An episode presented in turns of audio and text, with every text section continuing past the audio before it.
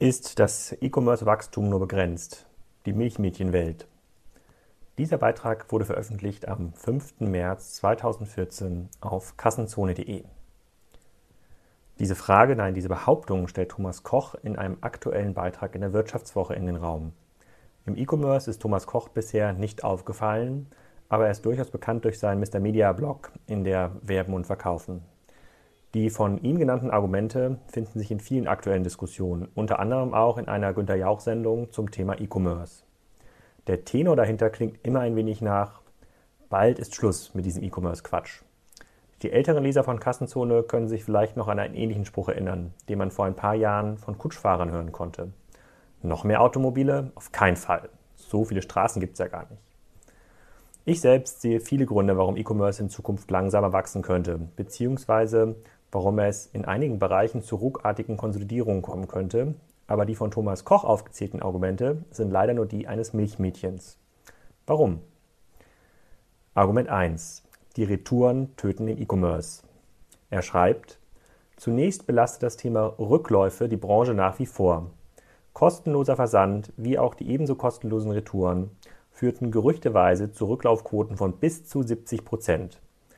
Doch bei zu hohen Retourenkosten griffen Händler wie Amazon bereits drastisch durch und sperrten Kunden die Konten, was jedoch die Verbraucherschützer auf den Plan rief, die Amazon dafür kurzerhand abmahnten. Ich schreibe dazu, was soll, was soll man dazu noch sagen? Retouren sind nun mal ein Teil des Systems. Möbel liegen bei 5 bis 10 Prozent, Jeans auch gerne mal bei 80 Prozent. Wenn Käufer mehr zurücksenden, dann wird es wohl teurer. Oder es gibt Mechanismen, die Retouren begrenzen. Aber ich verstehe nicht, warum das den E-Commerce in Summe bremsen sollte. Im Gegenteil, Retouren sind ein Wachstumstreiber für den E-Commerce, weil sie die Barriere für den Käufer senken. Argument 2. Die Paketdienste geben auf. Er schreibt, damit nicht genug. Entfachen die Paketdienste nun eine Diskussion um die Anlieferung selbst? Kostendeckend arbeiten sie nur, wenn es ihnen gelingt, das Paket beim ersten Stop abzuliefern. Doch die eifrigsten Online-Besteller, Singles und Berufstätige treffen sie selten an. Ich meine, ja und? Dann kostet Amazon Prime bald mehr Geld. Oder Hermes und DHL wickeln mal klügere Zustellkonzepte oder incentivieren die Lieferung in den Paketshop. Hermes und DHL profitieren doch am meisten vom E-Commerce. Die werden sicher nichts tun, um das Wachstum zu bremsen.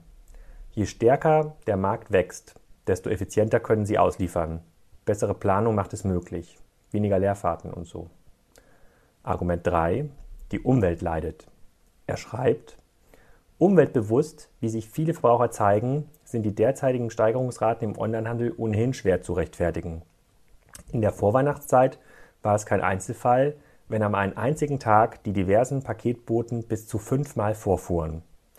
Ich meine, dazu habe ich in meinem Beitrag zu E-Commerce ist unfair und macht einsam schon ein Rechenbeispiel gegeben. Das Gegenteil ist der Fall. Zentrale Belieferung ist viel umweltfreundlicher, als mit dem Auto zum Shoppingcenter zu fahren. Wenn mehr Leute Bus fahren würden, dann gäbe es auch mehr Busse. Die fahren sogar öfter, wenn die Nachfrage dafür da ist. Verblüffend. Argument 4. Die Innenstädte gehen kaputt.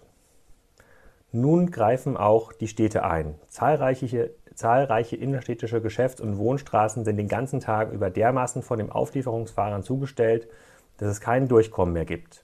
NRW-Verkehrsminister Michael Grosch meint dazu, das Sofa-Shopping sei die neue grüne Wiese, die Innenstädte kaputt mache.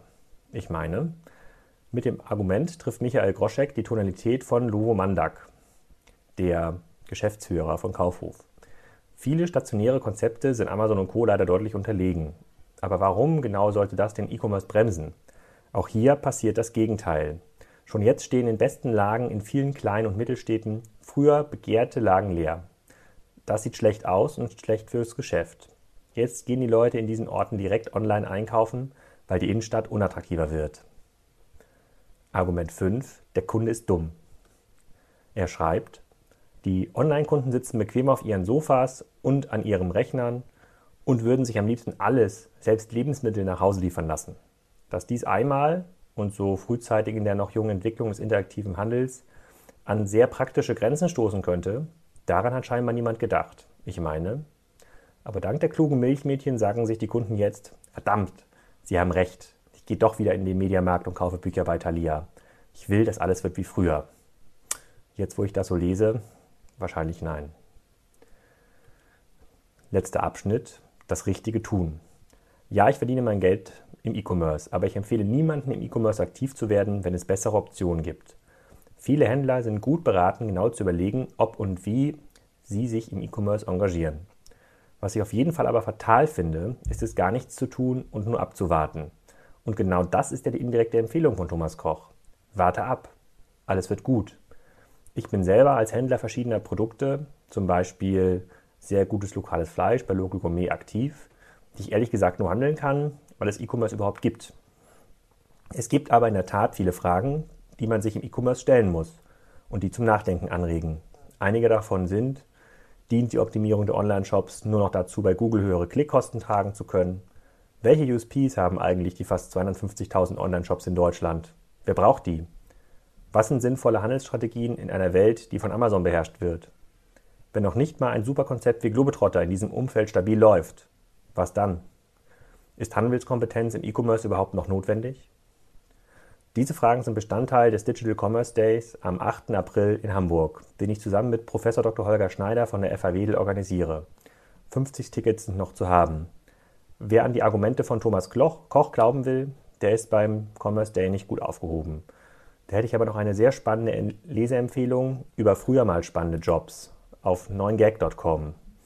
Stopp dabei sind zum Beispiel der Aufsteller der Bowlingpins, die menschliche Glocke, oder auch das menschliche Radargerät. Vielen Dank fürs Zuhören.